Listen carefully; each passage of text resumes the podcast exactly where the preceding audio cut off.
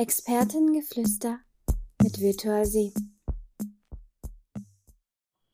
Herzlich willkommen zu einer weiteren Folge unseres Podcasts. Heute steigen wir nochmal in das Thema der Responsiveness ein. Wie ihr schon in einer der früheren Folgen mitbekommen habt, haben wir ja Anfang letzten Jahres, 2020, die Organisation und Firmenkultur verändert und sind jetzt eher ein responsives Unternehmen. Ähm, was genau das bedeutet, haben wir so mit Rollen und mit den verschiedenen Meetingstrukturen schon mal etwas vorgestellt. Und heute wollen wir das Ganze nochmal ein bisschen genauer beleuchten. Dazu habe ich einmal den Björn wieder dabei. Den ihr Hallo. Und unsere zwei Geschäftsführer, Markus und Jochen. Hallo. Hallo Nico, hallo Björn. Hallo. Und genau, mit euch wollen wir jetzt einfach nochmal den Weg von vorne anfangen. Also warum kommt man denn auf die Ideen, sowas zu machen? Was, was erwartet ihr von dieser Veränderung der Strukturen in der Firma? Und wo soll das Ganze am Ende denn hinführen? Und da will ich einfach mal ganz vorne anfangen. Wie kam es überhaupt zu der Idee? Also wir, wir haben ja schon ein Unternehmen, das sehr flache Hierarchien hatte und dann habt ihr euch gedacht, ah, das ist uns aber trotzdem noch zu viel. Oder das, das ist mein das, jetzt, das ist jetzt relativ flach formuliert für die Hierarchie.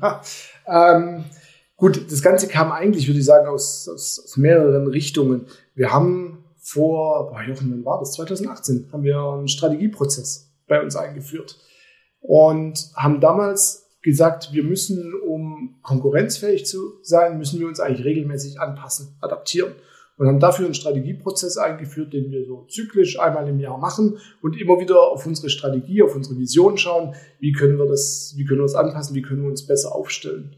Und damals kam schon raus, dass wir mit unserer Aufstellung eigentlich eine fachliche Sicht auch bräuchten, dass wir fachliche Cluster vielleicht haben sollten, also fachlich orientierte Teams. Das war mal so ein Punkt. Und dann waren wir 2018, 19 aber auch an dem Punkt, dass wir weiter wachsen wollten. Wir hatten damals eine, ich würde sagen, zweistufige Hierarchie, das heißt Führungskräfte unterhalb der Geschäftsführung und das gesamte Team mhm. Und haben aber gesehen, dass das nicht skaliert. Also nicht in der Weise, wie wir virtuell sieben leben wollen. Also wir sind kein Unternehmen, das dann irgendwann vier, fünf Hierarchiestufen hat. Ähm, das, das passt nicht. Und diese Anpassungsfähigkeit, Skalierbarkeit, das wollten wir mit reinpacken. Und wir haben gesehen, dass ähm, Transparenz, die wir eigentlich schon seit einigen Jahren bei Virtual 7 leben, was ist, was Mitarbeiter motiviert, was ihnen Einblicke mhm. gibt, was allerdings nur wirklich funktioniert, wenn sie auch Verantwortung übernehmen. Und Verantwortung übernehmen können, das war der dritte Aspekt. Und das letzte ist, ist noch die Frage, warum stehen wir denn eigentlich alle auf? Also warum gehen wir denn überhaupt arbeiten? Welche Sinnhaftigkeit hat denn unser Tun? Und da wollten wir eine Verbindung schaffen zur Vision von Virtual 7 und jedem im Prinzip ja die Sinnhaftigkeit seiner eigenen Arbeit da drin aufzeigen. Und das waren so die Grundaspekte, warum wir gesagt haben, hm, mit einer üblichen Unternehmensstruktur werden wir das eigentlich nicht erreichen. Wir müssen Virtual 7 und Organisationsstruktur nochmal neu denken. Du hast es zwar schon ein bisschen so angesprochen mit äh, die, die Veränderbarkeit, die wir dann haben und dass euch trotzdem die flachen Hierarchien zu viel waren. Aber ich sag mal so, andere Firmen haben das ja auch trotzdem geschafft oder haben noch viel mehr Hierarchien und sind auch groß geworden. Also was war da wirklich dieser Punkt, der gesagt hat, das ist das, was wir unbedingt ausprobieren müssen? Naja, wie Responsiveness aussieht, hm. das wussten wir ja zu diesem Zeitpunkt auch noch nicht, sondern wir haben das so entwickelt, wie es zu unserer Firma passt. Insofern haben wir uns jetzt nicht für ein Modell entschieden, das wir irgendwo hergenommen haben und, und gesagt haben, okay, das tun wir jetzt, sondern wir haben gesagt, wir, wir müssen unsere Strukturen anders aufstellen und wir müssen dort Mechanismen schaffen, die das Unternehmen anpassbarer machen. Ähm, das war die grundsätzliche Entscheidung. Und natürlich haben wir uns von, von Holacracy inspirieren lassen als Beispiel. Aber haben ja auch sehr schnell gemerkt, dass das nicht für unser Unternehmen taugt. Insofern haben wir uns nicht für ein Modell entschieden und uns dort kopfüber reingestürzt, sondern haben das inhaltlich ja für uns erarbeitet über auch einen gewissen Zeitraum mit viel Engagement. Ähm, und, und da sind dann halt natürlich unsere Werte auch mit eingeflossen. Das heißt, das war jetzt kein so ein, ich springe ich mal über die Klippe und guck mal, wo ich lande, sondern wir haben uns das ja schon so zusammen äh, wie es zu uns passt.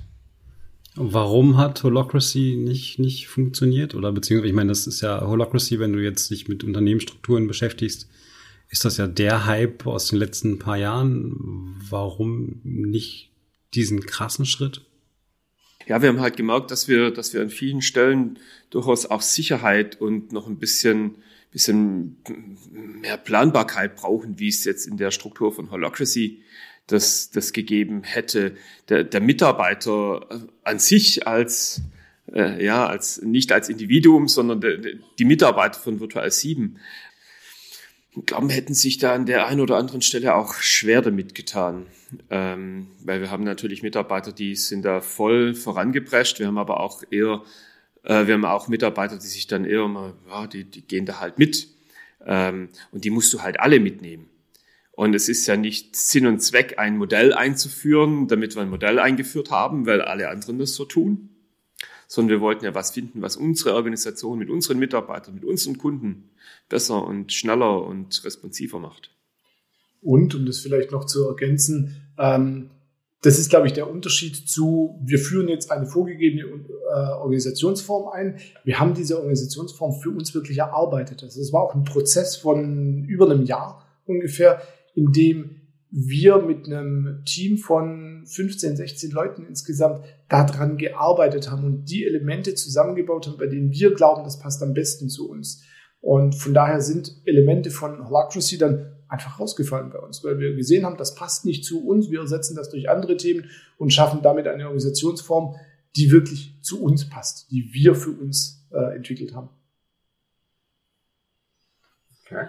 Es ist super spannend, weil also ich war ja in diesem Prozess nicht dabei, habe das zwar immer mal wieder auf dem Flurfunk, hat man mal so Sachen rauspurzeln hören, was da vielleicht bald auf uns zukommt, aber ähm, vor allem, wenn ihr jetzt eben beschreibt, Holacracy hat es nicht so ganz genau gepasst, weil da gab es Dinge, die nicht gepasst haben. Was waren denn solche Dinge und wie ist euch das aufgefallen, dass da was ist, was ihr nicht bei uns seht in der mhm. Firma?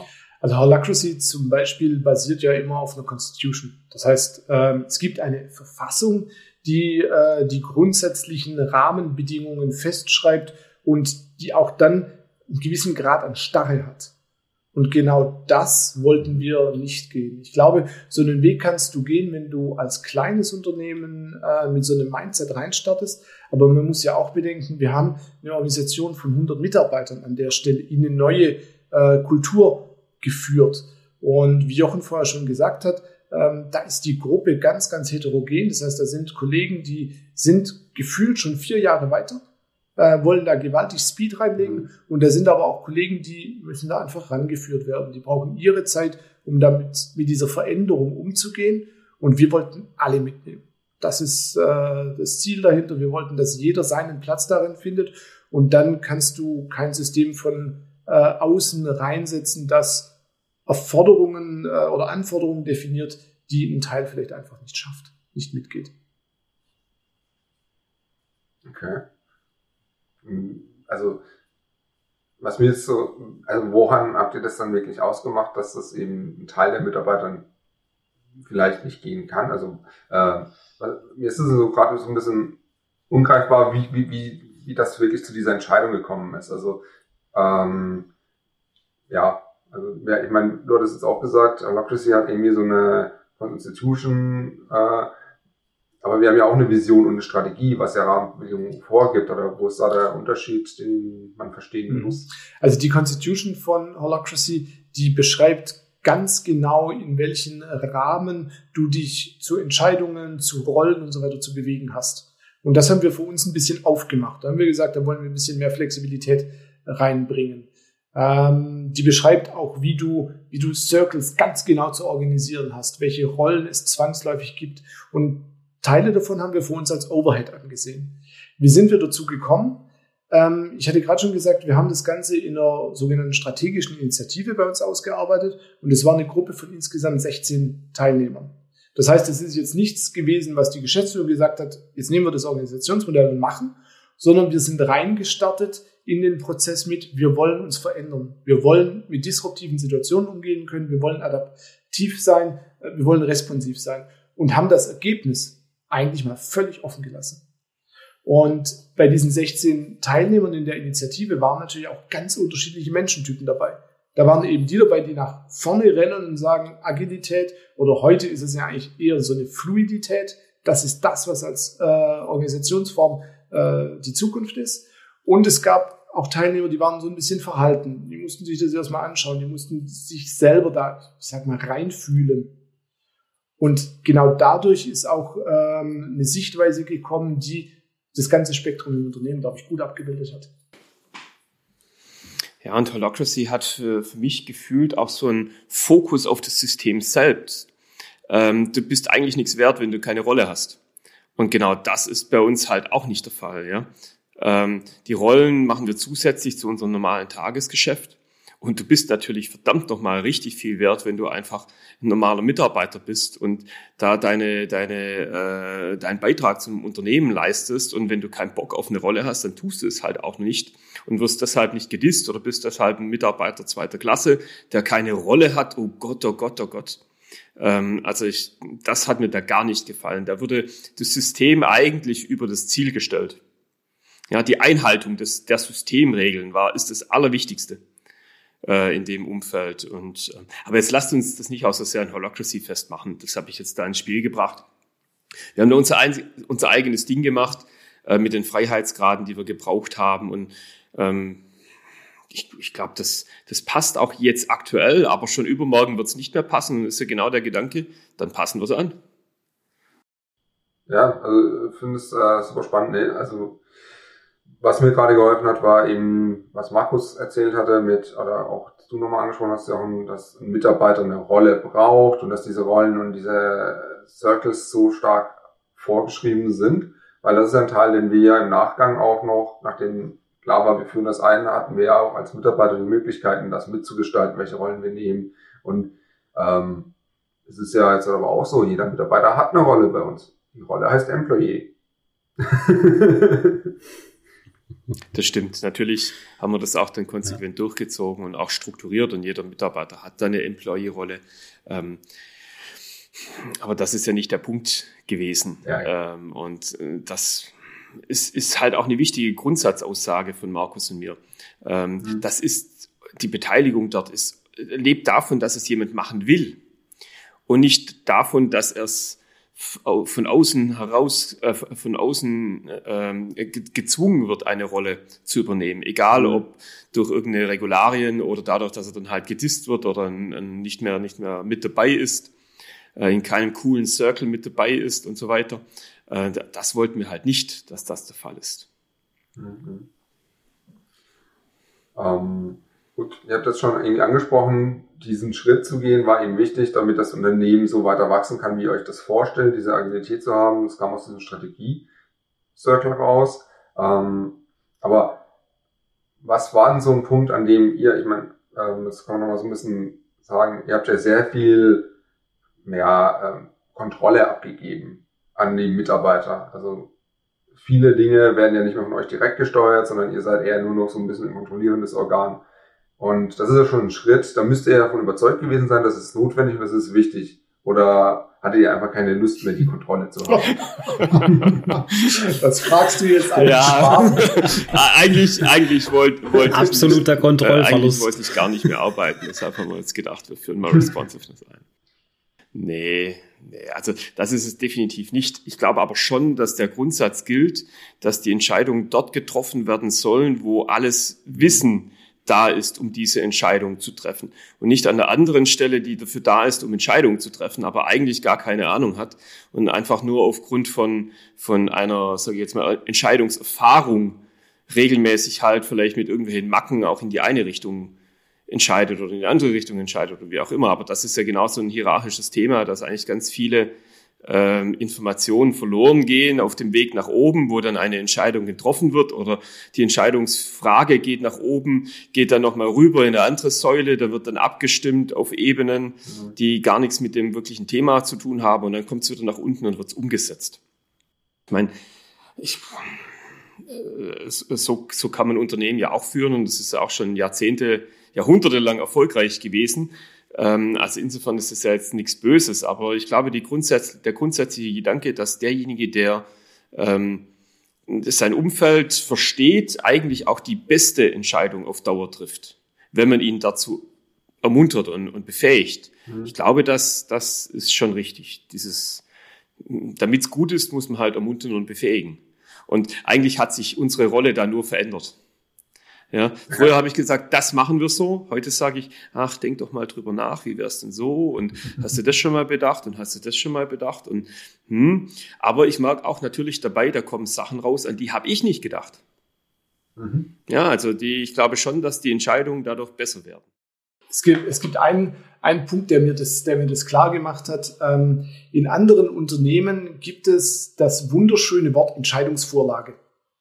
Das heißt, dass irgendjemand für jemanden, der sich in der Lage oder aufgrund Hierarchie dazu fühlt, eine Entscheidung zu treffen, alle Informationen zusammensammelt, sodass er die Entscheidung treffen kann. Und genau das ist das, was wir bei uns abgeschafft haben. Wir sagen, wenn du die ganzen Informationen hast, dann triff auch selber die Entscheidung. Das heißt, wir mhm. gehen davon aus, dass er die Kompetenz und die Skills hat, äh, diese Entscheidung zu treffen und nicht jemand anderen Entsche Informationen weitergeben muss. Und auch da ganz klar, äh, spreche ich jetzt von mir und auch äh, für alle anderen, die eine Hierarchiestufe vorher hatten. In manchen Bereichen sind wir nicht die Besten. Das ist ganz einfach. In vielen Bereichen sind wir vielleicht gar nicht die Besten, sondern da sind andere Mitarbeiter viel befähigter und die sollen dann auch die Entscheidungen treffen, weil die können das.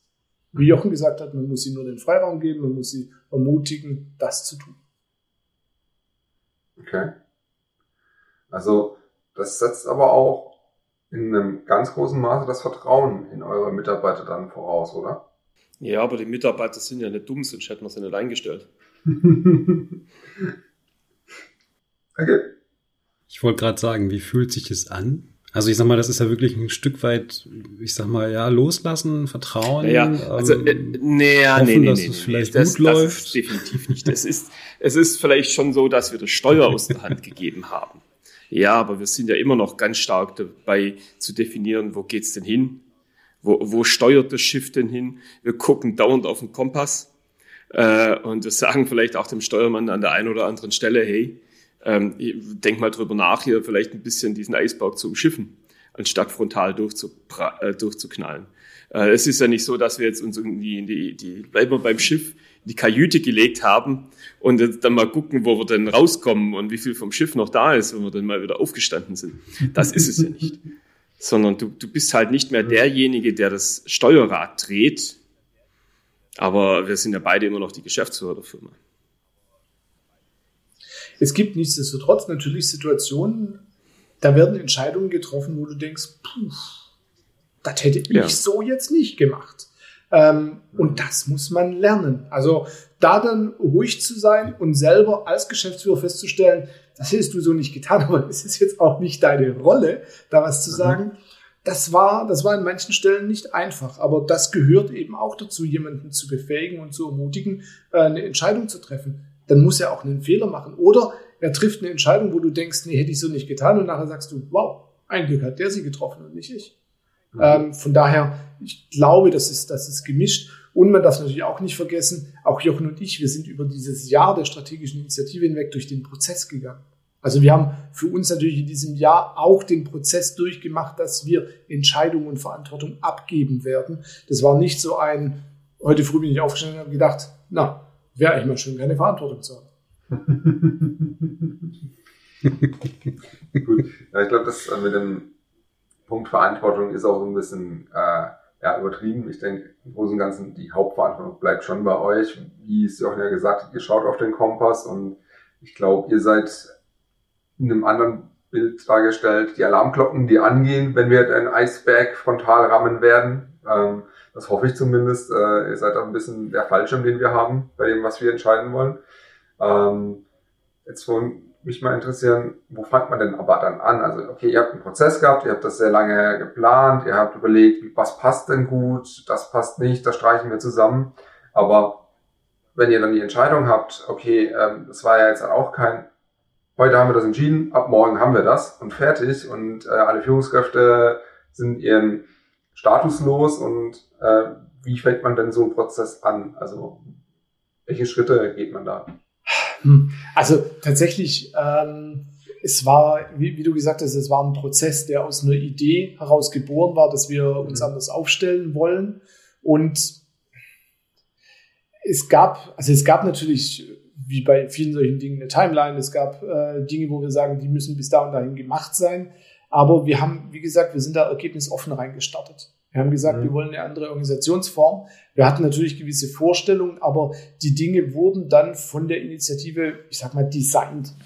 Von der ähm, Initiative und nicht von uns. Und ich glaube, das ist auch genau. der wichtige Aspekt. Also nicht Markus und ich haben uns überlegt, so soll es sein, sondern das hat okay. die Gruppe gemacht. Und dadurch hatten wir natürlich schon ähm, also so ein, so ein Commitment von der Gruppe dazu mal. Ähm, dann gab es sicherlich in diesem Prozess auch Phasen, die nicht einfach waren. In dieser Gruppe waren zum Beispiel ehemalige Führungskräfte drin.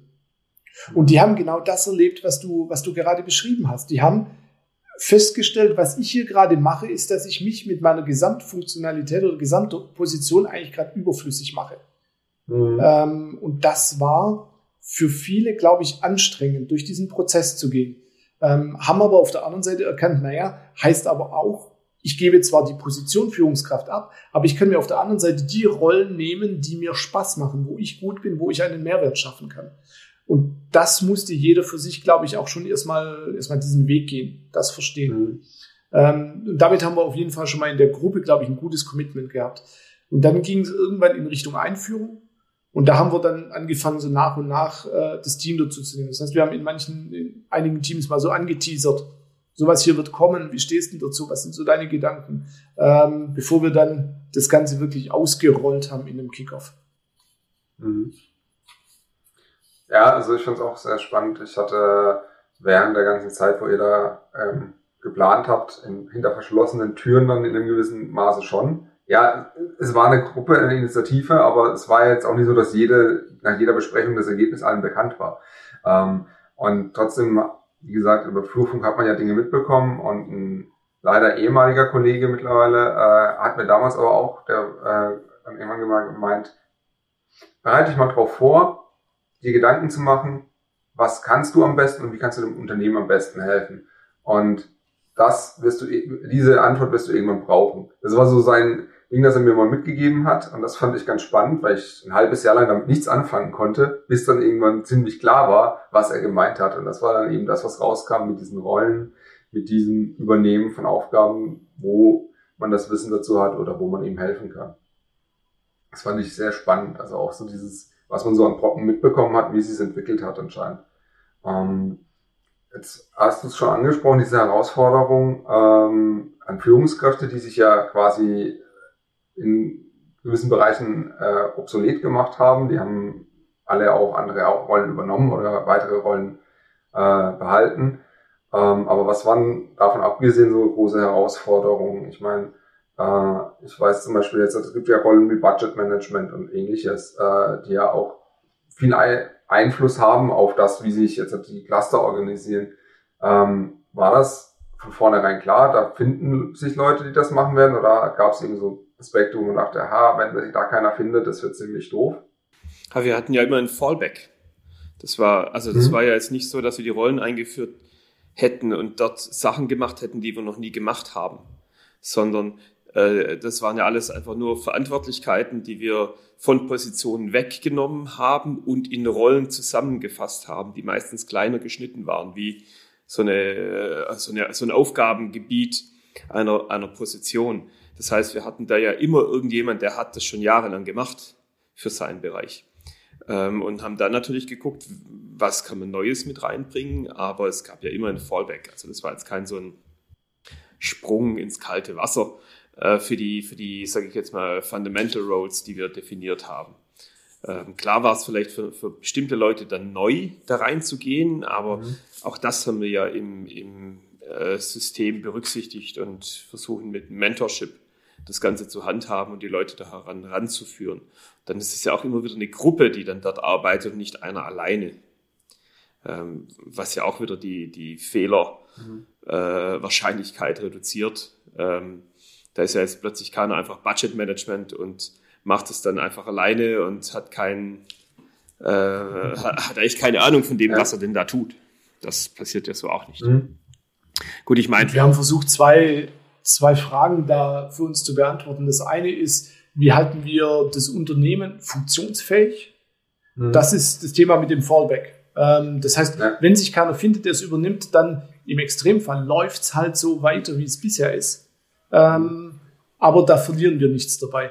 Und auf der anderen Seite, wie können wir möglichst schnell dann diese Transition schaffen? Also wie können wir auch Akzeptanz der Rollen, Akzeptanz des Modells schaffen? Und das geht einher mit der Geschwindigkeit, in der andere Teammitglieder Rollen übernehmen. Und da haben wir im Prinzip gesagt, wir machen das auf, wir schauen, wer es äh, übernimmt. Wenn viele übernehmen und es gut machen, sind wir in der Transition schneller, haben das Ganze auch am Laufen. Wenn nicht, sind wir langsamer, halten das Unternehmen aber trotzdem risikofrei am Laufen. Also wir hatten in dem Prozess von einzelnen Teilnehmern immer wieder die Frage, was ist unser Plan B? Was machen wir, wenn das Ganze gegen die Wand fährt? Mhm. Und wir haben eigentlich bei der Konzeption des äh, Ganzen durch zum Beispiel diesen Fallback sichergestellt, es gibt kein gegen die Wand fahren. Im Extremfall bleibt alles so, wie es ist. Es wird halt nicht anders, nicht besser. Aber es gibt kein, kein gegen die Wand fahren und damit auch kein Bedarf für Plan B. Mhm. Hattet ihr aber die Angst oder war die Angst gegeben, dass es eben nicht angenommen wird, dass die Leute die Rollen nicht nehmen wollen? Oder war euch das so, während das Ganze entstanden ist, relativ schnell klar, dass das äh, funktionieren wird, dass die, also was ja der Fallback war, war ja, dass die Teamleiter, also die hätten im Endeffekt die Rollen weiter behalten. Ähm, und das wurde ja nur kleiner geschnitten. Und war das relativ früh sichtbar, dass da die Leute in den Startlöchern stehen, das übernehmen wollen? Oder wie war das so, das Feedback? Da hatte ich keine Zweifel dran, weil ich meine, wir haben ja jetzt keine, keine Mitarbeiter, die einfach nur stupide ihre Arbeit machen und keine, keinen, keinen Sinn in ihrer Arbeit suchen. Dass es da welche gibt, die Spaß dran haben, auch mal ein bisschen was anderes damit zum, oder, oder andere zusätzliche Verantwortlichkeit mit zu übernehmen. So muss man es eigentlich äh, sagen. Das war, das hatte ich nie in Frage gestellt. Mhm. Hast du dir jemals die Frage gestellt, Markus, ob da irgendjemand dann eine Rolle äh, nimmt? Das war absolut, absolut nicht. Also wir hatten dann teilweise, also ja, wir haben uns die Frage gestellt, aber wir konnten sie dann immer beantworten mit, ja, wir sehen in jedem Cluster, welche mhm. diese übernehmen könnten. Und dann waren wir uns auch sicher, äh, dass sie es werden, weil so tickt auch Virtual 7. Wir haben kein Unternehmen von, wie Jochen sagt, Leuten, die einfach nur ihren Job machen und dann heimgehen, sondern jedem liegt am Unternehmen was, jedem liegt am Team was. Jeder hat vorher schon Verantwortung übernommen, aber ist halt nicht, ich sag mal, ausgezeichnet gehabt durch eine Rolle. Und jetzt hat er das Ganze gegossen in eine Rolle, kann dieselbe Verantwortung oder eine andere Verantwortung weitermachen, aber hat auch die Wertschätzung darüber. Ja, und auch die klaren Rahmenbedingungen. Das war früher ja auch in so einem Fall nicht gegeben. Du wusstest eigentlich nicht genau, was ist denn dann deine Verantwortlichkeit als Mitarbeiter, wenn du dort irgendwie beispielsweise die Kundenentwicklung vorangetrieben hast. Ja, du warst ja früher auch schon in deinem Projekt, Nico, und warst noch nicht Customer Communicator und hast trotzdem dafür gesorgt, dass das Projekt ja. weitergeht. Aber du wusstest weniger genau, was sind denn jetzt wirklich deine, die Anforderungen der, der Firma an dich in dieser Rolle. Die Anforderungen sind die gleichen, ja. Nur sind, ist es halt einfach mal etwas besser runterformuliert und greifbar, so dass du ganz genau weißt, okay, meine Verantwortung ist das Bestandsgeschäft weiterzubringen. Um, sage ich jetzt mal, Neukundenakquise in meinem Cluster muss ich mich als Kundenkommunikator eigentlich nicht primär mal jetzt äh, kümmern, sondern das ist Vertriebsaufgabe. Und das macht es viel leichter. Ja, also was ich sagen kann, was ich von den Rollen oder was das Positive daran ist, ist eben ja eine klare Verantwortlichkeit, aber auch das Enablement, dass ich eben auch ähm, weiß, also es gibt die Situationen, wo Leute für was verantwortlich gemacht werden, wo sie aber gar keinen Einfluss drauf haben, weil sie nicht die Rechte haben, um was zu bewegen oder zu verändern. Und das kam einher. Also man hat nicht nur eine Verantwortung bekommen, man hat auch die Möglichkeit bekommen, das in seinem Rahmen zu verändern und zu gestalten. Und das fand ich äh, sehr, also für mich war das komplett neu und ich Schön. fand das sehr, sehr positiv. Dann haben wir bis dahin ja alles richtig gemacht. Ja. Björn, du wolltest gerade was sagen, oder? Ja, ich glaube, dass diese, diese Sorgen, ähm, ob jemand eine Rolle übernimmt oder nicht, ich glaube, dass das eher bei den ehemaligen Führungskräften anzusiedeln war als bei euch beiden. Weil ich sag mal, gut, ich meine, letzten Endes, so sehe ich das, ähm, wurden natürlich viele Verantwortlichkeiten und viele Aufgaben in Rollen geschnitten, aber ich glaube, das sollte größtenteils die Führungskräfte entlasten ähm, um die Verantwortung da halt einfach auf Teams halt irgendwie zu übertragen. Und ich glaube, dass da halt einfach bei den Führungskräften halt irgendwie viel Ungewissheit halt irgendwie hochkam im, im Laufe der Vorbereitung. Wie seid ihr damit umgegangen? Also das musste ich für mich zuerst mal erkennen, äh, dass das überhaupt der Case ist. Das war von Anfang an nicht so richtig direkt ersichtlich für mich. Das war auch eher ein Prozess. Ähm, und dann gab es halt welche, die sind gut damit klargekommen und dann gab es halt welche, die sind nicht gut damit klargekommen. Am, am Ende war es auch, also schon im Vorfeld zu der Einführung dann für die Gruppe ein Change-Prozess. Und so ein Change-Prozess macht emotional und kognitiv eigentlich immer so eine, so eine Sinuskurve einmal durch. Ähm, das heißt, du fällst gewisserweise erstmal in, in, in ein Loch, weil Unsicherheit entsteht. Dann kommt eine Motivationsphase ähm, und dann findest du dich in dem Ganzen zurecht. Und das ist bei Einzelnen dann auch mit unterschiedlicher Ausprägung, ähm, also sagen wir mit unterschiedlicher Größe dieser Kurve auch geschehen. Das Schwierige war, glaube ich, dass manche sich dessen nicht bewusst waren. Was Jochen gerade auch beschrieben hat, dass die Gruppe es nicht erkannt hat und dass es aber auch Einzelne für sich selbst nicht erkannt haben. Aber ich glaube, auch da wieder sind wir am Ende wirklich gut damit umgegangen äh, und haben das als, als Gruppe dann gut da durchgeführt, äh, was uns auch wieder gezeigt hat, wenn wir das in der Gruppe schaffen, dann schafft es die gesamte Organisation auch vollends. Mhm. So eine Einführung oder so eine Umstrukturierung oder so eine, so eine Neugewinnung von einer Unternehmenskultur ist ja, sag ich mal, ein Prozess. Ähm, was glaubt ihr, wann haben wir den durchlaufen, dass wir fertig sind oder dass wir da sind, wo wir hinwollen? Nie, nie. das ist ganz einfach. Nie. nie. Das ist ja, das ist ja genau das Konzept von Responsiveness. Responsiveness bedeutet, dass wir uns immer an äh, unsere Umgebung anpassen werden. Das heißt, wir leben in einem Ökosystem und in dieses Ökosystem, wenn wir da drin überleben wollen, so wie der Frosch im Teich, dann werden wir uns an dieses Ökosystem anpassen. Und Responsiveness lebt von dieser Anpassung. Das Ökosystem um uns herum wird sich immer verändern. Unsere eigenen Anforderungen an uns selbst werden sich immer verändern. Es wird kein Ende haben. Gut, ich formuliere es anders. Ich meine, das ist ja im Prinzip ein Mind-Change. Dieses, dieses, dieses Betrachten, dieses, dieses Agieren, dieses ähm, Entscheidungen da zu treffen, wo sie denn halt auch getroffen werden sollen. Ähm, wann glaubt ihr, sind alle Kollegen so fest, so gefestigt da drin, dass wir jetzt sagen, hey, jetzt sind wir eine durch und durch responsive Unternehmensstruktur? Ich höre meine Worte von, Kannst einfach zu beantworten. Nie. also tatsächlich, äh, aus, aus unterschiedlichen Gründen. Zum einen, weil jeder in dieser Veränderung eine unterschiedliche Geschwindigkeit hat, mhm. ähm, weil sich immer wieder neue Veränderungen ergeben werden, die bedingen, dass man sich nochmal anpasst und weil natürlich auch ähm, unser Team sich stets verändert. Es gehen Leute und es kommen neue Leute dazu ähm, und die haben die Kultur nicht. Das heißt, die müssen wir auf diesem Weg mitnehmen. Wir werden sicherlich durch Responsiveness Leute, für Leute attraktiv sein, die dem sehr zugewandt sind. Das heißt, die werden höchstwahrscheinlich diesen Schritt da rein schneller gehen können. Mhm. Ähm, aber es werden immer neue Leute dazukommen und wir werden ständig uns damit auseinandersetzen müssen und dürfen.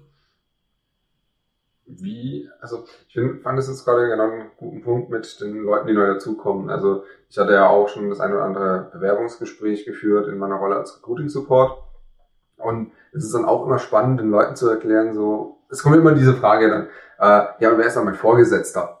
Und dann hockst du erstmal da so, äh, ja, Moment, das gibt's bei uns nicht. Das ist jetzt ein ganz anderes Thema. Und also wie gestaltet sich für euch so diese Kommunikation nach außen? Also es ist ja jetzt nicht nur mit neuen Bewerbern, sondern auch, wir versuchen das ja unseren Kunden beizubringen und äh, eigentlich jedem, der das Unternehmen irgendwie wahrnimmt, dem versucht man das ja zu erklären. Wie schwierig gestaltet sich denn das in euren Augen? Das hängt halt davon ab, ob sie es wirklich verstehen wollen äh, oder auch, ob man sich die Zeit nimmt, das zu mhm. tun. Also ich meine, so eine, die Eckpunkte sind schnell skizziert. Wir stellen uns fachlich in Clustern auf, damit wir besser beim Kunden sind. Was sagt der Kunde dazu? Mhm. Das ist ja schön, weil ne, das heißt ja, lieber Kunde, hier ist ein Unternehmen, das mhm. sich so aufstellt, dass es dich besser versteht. Das musst du dem Kunden nicht lange erklären. Äh, das kriegen die ganz schnell mit. Ähm, und wie jetzt am Schluss Entscheidungen getroffen werden, das ist denen eigentlich auch egal, sofern sie davon profitieren, was ja auch mhm. okay ist. Ähm, insofern ist es, glaube ich, jetzt aus Kundensicht sehr einfach zu transportieren. An der einen oder anderen Stelle ist es dann weniger einfach zu transportieren, ihnen klarzumachen, dass ich als Geschäftsführer jetzt plötzlich nicht mehr alle ihre Wünsche erfüllen kann. Einfach so, wenn sie mich jetzt überzeugen, sondern ich sage, hm, also okay, habe ich verstanden, ich werde das mal in mein Cluster tragen. Mhm. Äh, was? Ähm, also das ist dann natürlich schon, da musst du dann ein bisschen Erklärungsarbeit leisten und kannst halt, musst halt auch erklären, dass da vielleicht auch was anderes zurückkommt, wie du dir das vorstellst. Äh, und dass, dass ich dann aber auch dahinter stehe und das so lebe. Ähm, das ist natürlich nicht, nicht so einfach mhm. immer rüberzubringen. Aber ganz ehrlich, ich glaube jetzt auch mal die Auswirkungen für unsere Kunden, dass wir uns umgestellt haben hinsichtlich der Entscheidungsfindung, die sind jetzt nicht extremst stark. Ähm, dass wir uns fachlich aufstellen, das ist natürlich ein großer Vorteil. Mhm. Und das sehen wir ja auch bei jedem Kunden. Ja. Also tatsächlich, was ich auch immer wieder erlebe, ist äh, so dieser Blick von außen, der sagt, das ist doch der Geschäftsführer, der kann ja alles entscheiden. Also gerade im Recruiting kommen ganz oft Headhunter auf mich zu mit den Spitzenprofilen und sagen, das ist ein Mitarbeiter für Sie. Was halten Sie davon? Ähm, ich sage, nicht mein Thema. Ja, aber Sie können es doch entscheiden. Und meine Antwort ist, das ist richtig. Ich kann es entscheiden, aber ich tue es nicht. Sondern ich habe einen Kollegen, der ist dafür mhm. äh, der Experte und der wird das entscheiden. Und das stößt schon öfters äh, ein bisschen auf Verwunderung. Okay. Ich habe jetzt, äh, beim Jochen ist es auch im Hintergrund zu sehen, äh, ein Punkt. Und zwar, wir haben so, wir die, äh, gestalten die digitale Zukunft Deutschlands. Das ist unsere Vision. Wir haben eine Strategie. Und das ist ja also auch nicht so, dass die sich jede Woche, jeden Tag oder auch mittlerweile nicht mehr jedes Jahr ändert. Du hast äh, aber, also ihr habt es ja beide jetzt genannt, wir sind ja Responsiveness, weil wir ja uns an unser Ökosystem anpassen und so schnell reagieren. Wie passt das jetzt zusammen? Naja, da, da musst du die Flughöhen, glaube ich, ein bisschen unterscheiden. okay. Das eine, die Ausrichtung auf, den, auf die Digitalisierung im öffentlichen Bereich, das ist eine strategische Entscheidung. Und natürlich und das ist Teil des Strategieprozesses. Schauen wir regelmäßig drauf, ist das noch die richtige Entscheidung? Und ähm, das war jetzt die letzten zwei Jahre im, im Zyklus stabil, dass wir die Gesamtstrategie nicht angepasst haben. Aber hey, jetzt äh, guck doch mal drauf, was wir unter der Haube angepasst haben. Ähm, innerhalb des Unternehmens, welche, welche Themen ja. wir dort angenommen oder aufgenommen haben und aktuell bearbeiten.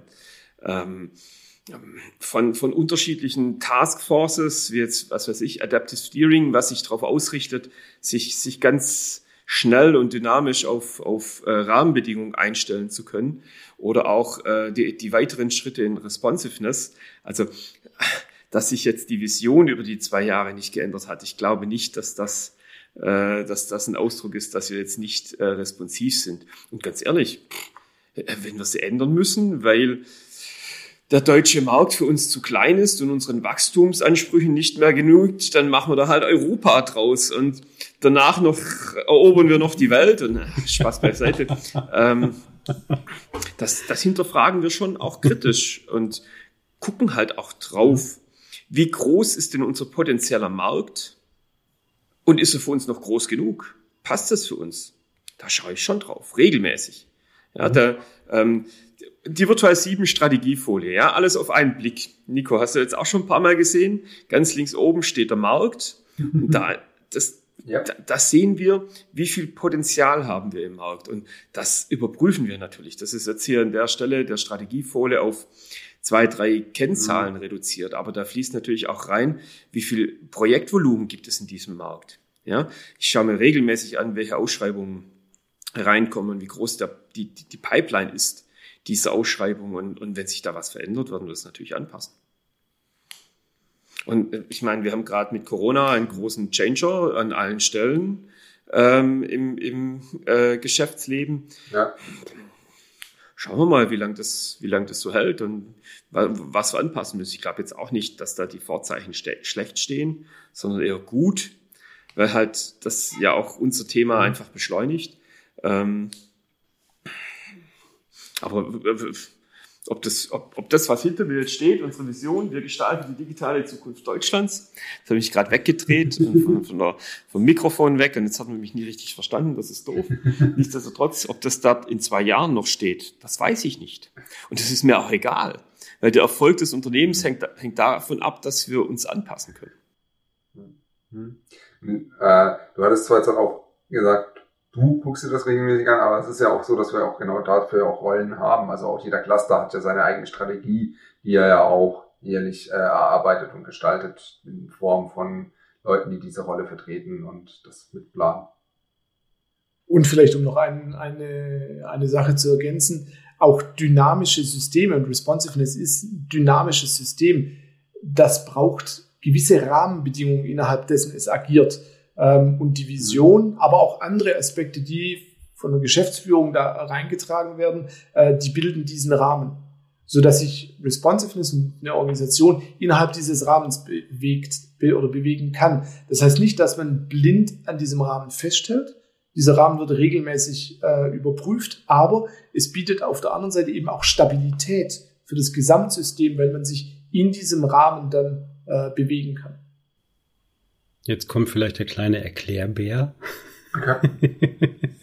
ah, also die ehemaligen Abteilungen wurden reformiert zu Clustern. Diese Clustern bewegen oder erarbeiten ihre eigene Strategie im Sinne der Unternehmensstrategie und haben da im Prinzip ihre Spielräume, wo sie halt sich nach rechts oder links ausprägen können. Ich glaube, das hat niemand, der, der wirklich uns nicht kennt oder jetzt zum ersten Mal mithört, ja. ähm, versteht das nicht unbedingt, was da jetzt die letzten zwei Minuten gesprochen wurde. Ähm, deshalb dachte ich mir, ich fasse es nochmal kurz zusammen. Ja, ich habe eine Rolle dafür. Erklärbär. ja, danke, Björn.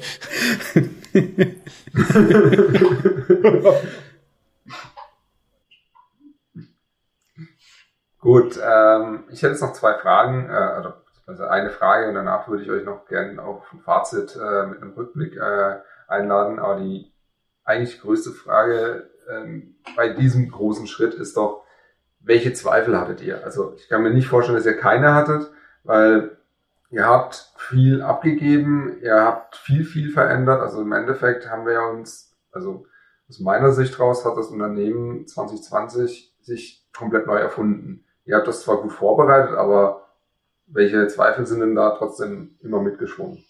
Also was, was so ein bisschen an der, an, den, an, an der Formulierung der Frage nicht gefällt, ist dieses Wir. Weil das stimmt halt nicht.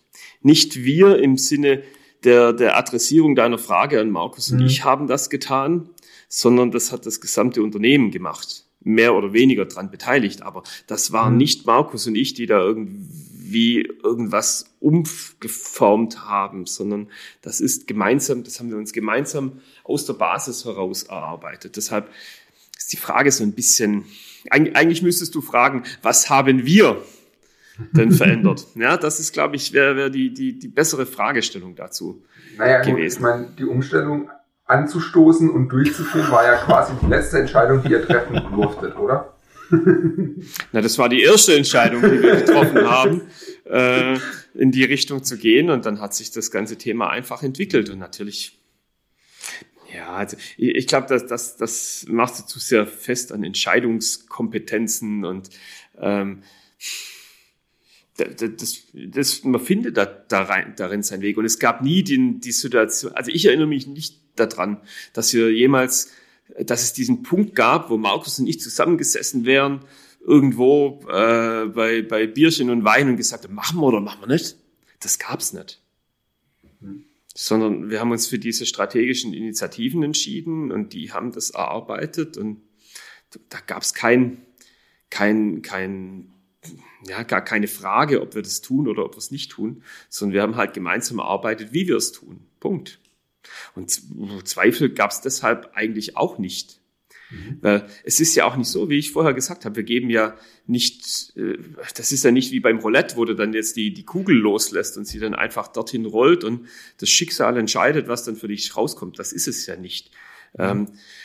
Wir haben auch keine Basisdemokratie eingeführt, wo wir jetzt plötzlich irgendwie gar kein Mitspracherecht mehr haben, sondern wir, wir versuchen einfach den Leuten die Möglichkeit zu geben, selber Entscheidungen zu treffen, Verantwortung zu übernehmen. Ähm, und, und also ich habe daran nicht gezweifelt, dass das ein guter Ansatz ist. Also auch da wieder, äh, wenn ich auf diese Zeit zurückschaue, ähm, warum es keine Zweifel gab, war, weil es ein Prozess war. Mhm. Ein Prozess, in dem wir auch involviert waren. Das heißt, wir haben ja auch da wieder, es gab nicht einen Punkt, wo man entscheidet, sondern wir haben das Ganze mitgestaltet, zusammen mit den anderen 14, die da drin waren. Und äh, von daher gab es diesen Punkt des Zweifelns auch bei mir eigentlich nicht. Es gibt Fragestellungen. Mhm. die sich über die Zeit hinweg gegeben haben und die jetzt immer noch stehen. Also welches ist die richtige Geschwindigkeit? Wie schnell gehen wir voran? Nehmen wir alle mit? Werden äh, die Rolleninhaber ihre Verantwortung übernehmen? Sind sie weit genug, Verantwortung zu übernehmen? Sowas, sowas gibt es sicherlich. Äh, erkennen sie ihre Verantwortung? äh, die sie in der Rolle haben. Das gibt es, aber das sind, das sind keine Zweifel, sondern das sind dann Fragestellungen, denen man auch im Operativen einfach begegnen muss. Mhm. Aber Zweifel gab es nicht, weil wir genauso Teil des Prozesses waren äh, wie alle anderen. Ich finde das gerade ähm, ja, auch ein ganz guter Punkt. Ähm, das Thema auch, ähm, werden die Verantwortung übernommen von den Rollen oder äh, sind die Leute weit genug? Ähm, und dass es ein Prozess eben ist, weil das zusammengenommen ist eine Sache, die wir auch im letzten Jahr jetzt halt erfahren haben. Es gibt die eine oder andere Rolle, die halt auch äh, fast ein halbes Jahr mal gebraucht hat oder teilweise auch ein bisschen länger, bis die Leute, die diese Rolle inne hatten, sich zusammengesetzt haben und gesagt haben, ah, wir haben die Rolle, aber wir leben die nicht. Wir wissen gar nicht genau, was wir tun und was wir tun sollen. Und dann hast du auch gemerkt, dass die Leute halt dann auch dafür Lösungen erarbeitet haben. Ja. Nein, diese Rollen warst du ja total beteiligt, Markus. Das war ja hier Organization Development. Da habt ihr den Workshop ja gestaltet. Und das ist natürlich auch das, was ich sehr interessant finde, wie sich das eben jetzt auch weiterlebt. Und damit würde ich eigentlich auch sagen, wir sind noch in diesem Prozess. Das haben wir jetzt ja auch schon rausgefunden, weil er nie endet. ähm, klingt jetzt auch irgendwie erst ein bisschen demotivierend, aber ähm, nein, wir haben ja eine Richtung, in die wir laufen und man merkt ja auch die Erfolge, die kommen. Ähm, ich fand es jetzt schon mal sehr spannend, diesen Einblick zu haben, auch von euch. Ähm, weil diese Sichtweise, die ihr darauf habt, ist eine ganz andere, wie, also Jochen hat es jetzt mehrfach angesprochen, dass ich das sehr an der Entscheidungsfindung festgemacht habe, weil das ist so das, was eigentlich bei den, also auch vielen, mit denen ich geredet habe, dieser Punkt ist, ja, okay, die Geschäftsführer dürfen uns gar nicht mehr entscheiden und ach, das ist ja also voll krass und ja, nee, das, da gehen die Augen hoch. Also, wie, wie, gesagt, wir sind ja jetzt nicht irgendwie auf Eis gestellt und dürfen nichts mehr entscheiden äh, in dem Gesamtsystem, sondern wir haben da ja auch unsere Rollen. Wir haben ja mhm. als auch Managing, in unserer Rolle als Managing Director haben wir ja klare Verantwortlichkeiten, denen wir gerecht werden müssen. Und wir müssen halt auch dafür sorgen, dass die Leute äh, richtige Entscheidungen mhm. treffen können. Dafür brauchen sie viele Informationen, die müssen wir ihnen zur Verfügung stellen. Deshalb die Transparenz. Oder darin führt sich die Transparenz auch weiter. Ähm, aber äh, wir geben ja immer noch die Richtung vor. Wir setzen die Guardrails äh, in denen sich die Cluster bewegen, die kommen aus der Strategie heraus. Also ist ja nicht so, dass wir das Schiff nicht, mhm. nicht steuern.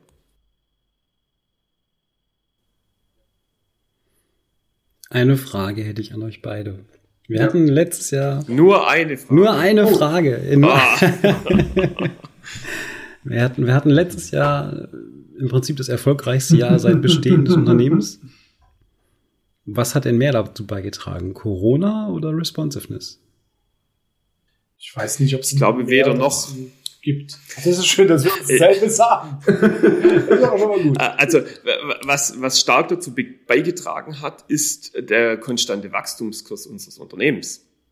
Also, ich glaube, das darf man da an der Stelle auch nicht aus dem Auge verlieren. Wir haben ja jetzt, wir haben, wir haben uns 2014, 15 ähm, wo wir an so einer, so einer typischen Wachstumsschwelle waren, äh, entweder äh, größer werden äh, und das Verhältnis zu den, sage ich jetzt mal, zum Overhead wieder zu verändern oder zu schrumpfen. Da haben wir uns für einen Wachstumskurs entschieden. Vielleicht auch, weil es der einfachere Weg war und weil es aber auch möglich war, haben wir das getan. Und ähm, dieses Jahr ist irgendwo mit auch Konsequenz aus einem Wachstum von vielen, vielen Jahren davor. Und deshalb haben wir natürlich auch ein erfolgreiches Jahr hingelegt, weil wir jetzt auch eine gewissen Größe sind, wo auch die Anzahl der, der Mitarbeiter im Unternehmen und auch die Anzahl der Externen einfach in, in gesunde, eine gesunde Basis liefert. Die wurde ein bisschen unterstützt dadurch, dass äh, Corona die, die Reisetätigkeit ein bisschen reduziert hat. Aber das sind ja auch nur Prozentpunkte. Und ich glaube, was dazu beigetragen hat, wenn wir, wenn wir auf Responsiveness nochmal schauen. Ich glaube, wir haben im letzten Jahr klar gemacht, also nicht wir, Jochen und ich, sondern wir als Unternehmen, dass es gilt, Verantwortung zu übernehmen für das, was man tut.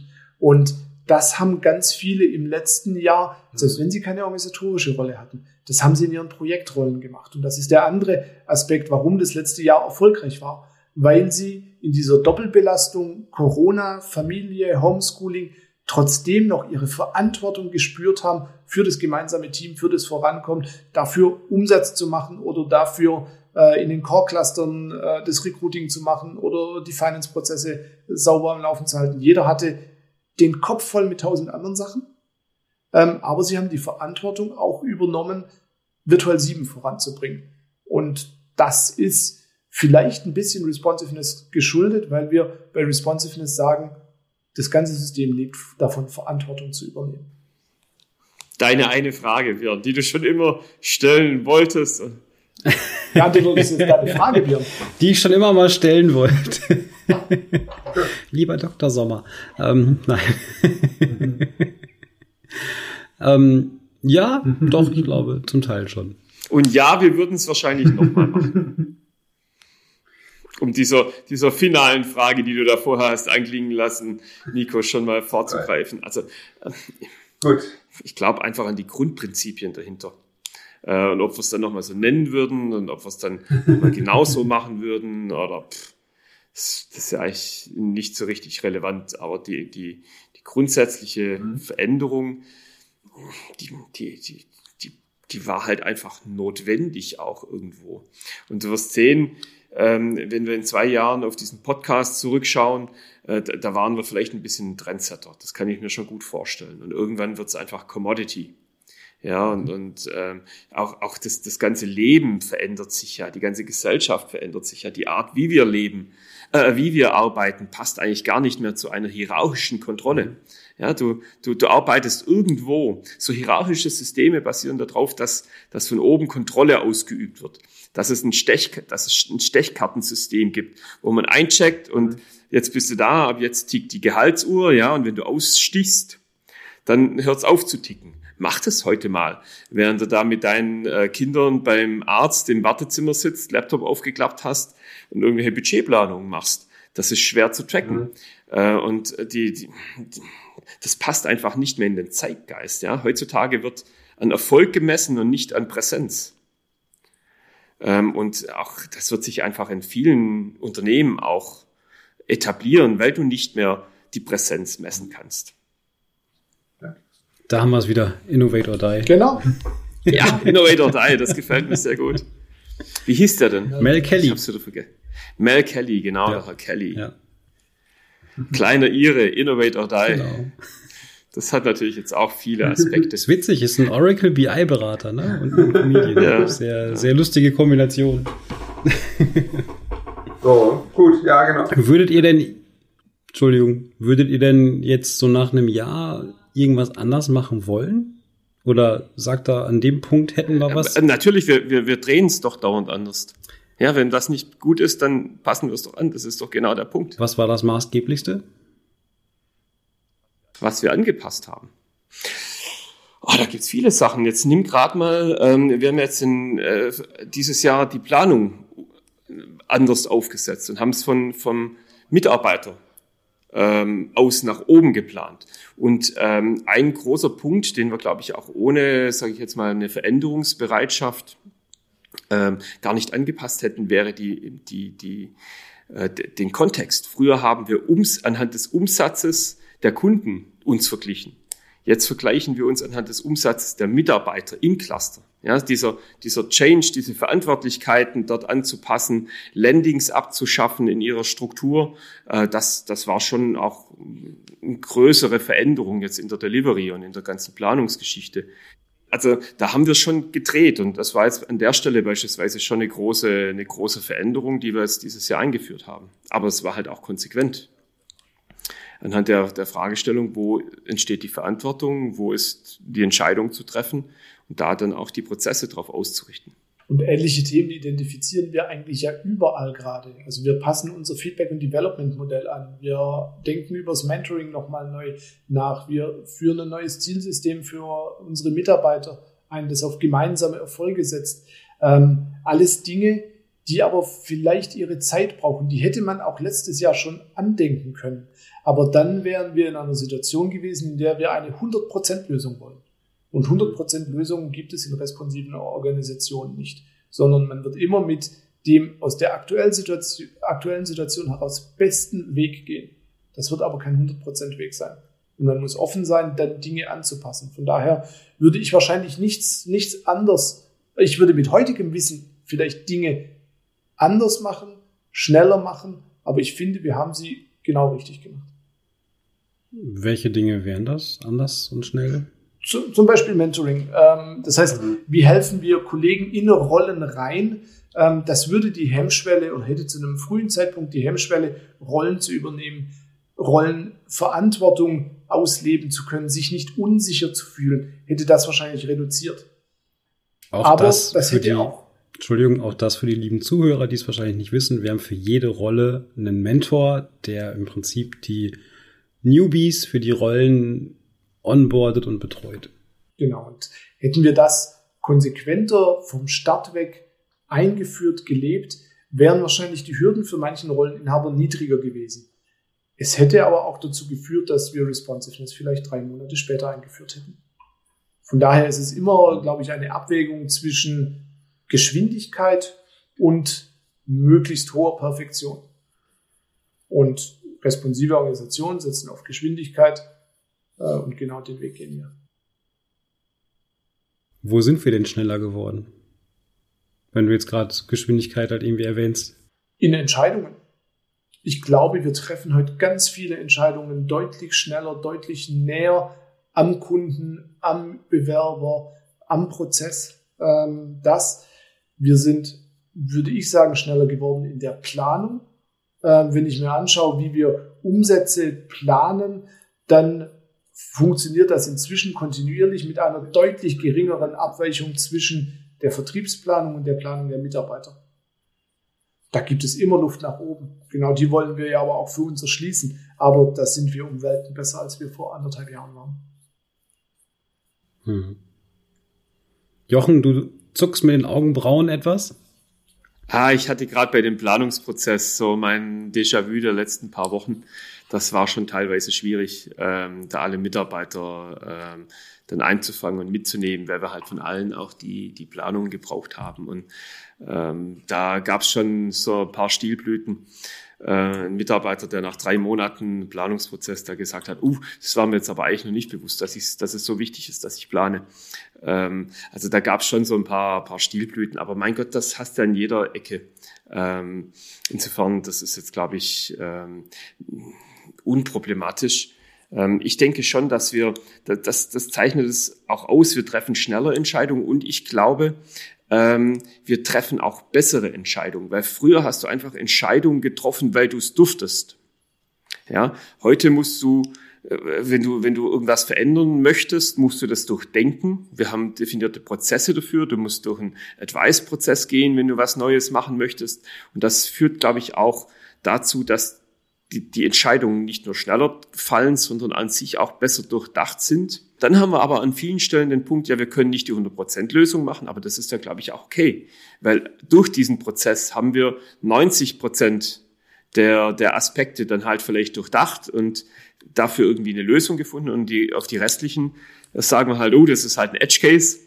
Da kümmern wir uns dann auch drum, wenn es dann mal wirklich so weit ist. Nee, aber das ist wirklich, wir, wir lassen uns von diesen offenen Punkten nicht mehr abhalten, in eine Richtung zu gehen. Und äh, es hat sich auch schon ganz oft sowas einfach erledigt. Weil natürlich gäbe es die hypothetische Möglichkeit in einer Entscheidungsfindung, dass ein bestimmter Fall eintritt, der damit nicht abgedeckt ist. Mhm. Ähm, so what? Ähm, also da haben sich schon ganz, ganz viele Sachen einfach in Luft aufgelöst. Und ich glaube, das ist der große, der große Vorteil. Davon lassen wir uns nicht mehr hemmen. Und früher Entscheidungen oder Prozesse einzuführen, das war, das war schon ein großer Aufwand. Und heute wird halt zuerst mal gecheckt, wenn du da irgendwas hast, bist du überhaupt dafür verantwortlich? Geht sich überhaupt was an? Wenn ja, dann musst du es ordentlich vorbereiten, weil sonst schlägst dir die, äh, der, der Circle oder das Core Cluster so um die Ohren, egal ob du Geschäftsführer bist oder nicht. Da hatte ich auch so meine Learnings mit dabei, ja, so mit diesen alten, oh, ich habe da mal eine gute Idee und das machen wir jetzt so. Ja, hast du den Advice-Prozess durchlaufen, Jochen? Äh, hm, ja, so ein bisschen vielleicht. Ist es denn überhaupt deine, deine Verantwortlichkeit? Äh, äh, also da gab es schon so ein paar Learnings und das führt dazu, dass man einfach auch die Sachen die man da vorantreibt, besser durchdenkt, ordentlich vorbereitet und das führt zu besseren Entscheidungen, die schneller getroffen werden, die aber halt nicht alles abdecken. So what? das ist doch genau das Ziel dahinter. So, dann würde ich jetzt einfach sagen, kommen wir mal so langsam zu einem Ende, weil es ist auch eine mittlerweile etwas längere Podcast-Folge. Finde ich aber gut, weil es ein sehr spannendes Thema ist. Ähm, ich würde einfach gerne von jedem kurz ein kleines Fazit so nach einem Jahr gerne mal hören. Ich fange auch selbst damit an, ähm, was so das Fazit ist, was euch gefällt oder ja, das ist, was ihr aus Responsiveness nach einem Jahr mitnehmt. Und für mich ist es tatsächlich, dass es noch transparenter geworden ist ähm, und man daran mehr beteiligt ist. Planungsprozess war jetzt da zum Beispiel eine ganz interessante Sache. Am Anfang hat man seine Planung dem, seinem Head gegeben und danach ist irgendwas damit passiert und irgendwann äh, hieß es dann, ah ja, äh, wir werden die, die, die, diese Ziele haben. Okay. Ähm, und jetzt bin ich dabei, also ich habe auch eine Rolle übernommen, wo ich eben jedem einzelnen Mitarbeiter, der bei meinem Kunden ist, die Planung sehe das aber gemeinsam mit allen, die diese Rolle haben und Sales zusammen diesen Prozess durchlaufen und wir das auch wieder jedem Mitarbeiter zurückspielen, was wir da haben. Und diese Transparenz fand ich oder finde ich im Allgemeinen auch bei anderen Prozessen richtig gut. Und das, äh, das erleichtert es, die Dinge auch mitzutragen, finde ich. Ich mache weiter.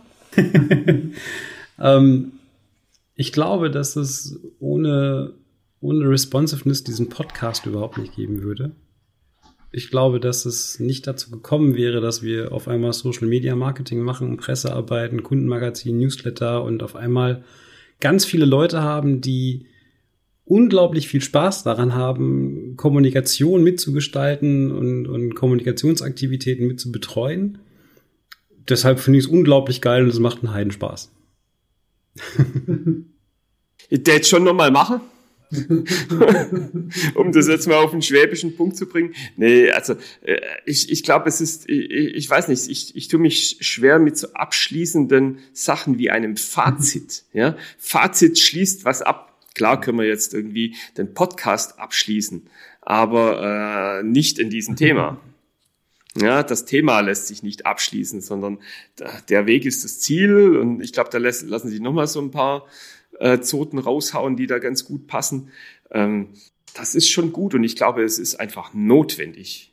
Da bin ich ganz fest davon überzeugt, es ist absolut notwendig, dass wir das tun, ähm, weil es die Basis ist für ein erfolgreiches ähm, unternehmerisches Handeln und, und, und Gestalten. Und äh, kommen wir wieder zurück zu Mr. Kelly, Innovate or Die.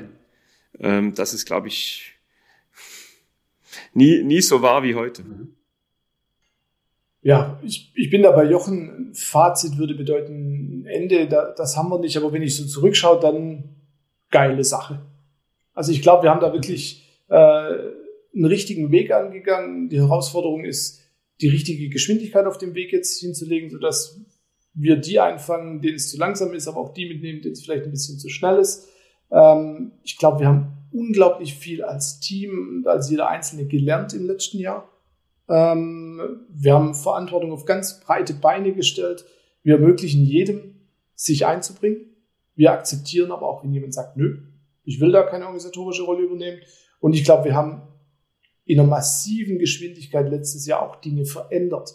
Das ist vielleicht vielen gar nicht so bewusst, ähm, aber also nicht so bewusst, weil sie daran mitgewirkt haben. Aber wir haben extrem viel verändert. Ähm, wir haben auch gelernt, dass wir Fehler machen dabei. Das ist geschehen und wir mhm. müssen lernen, dass es das völlig in Ordnung ist, solange wir die richtigen Schlüsse draus ziehen.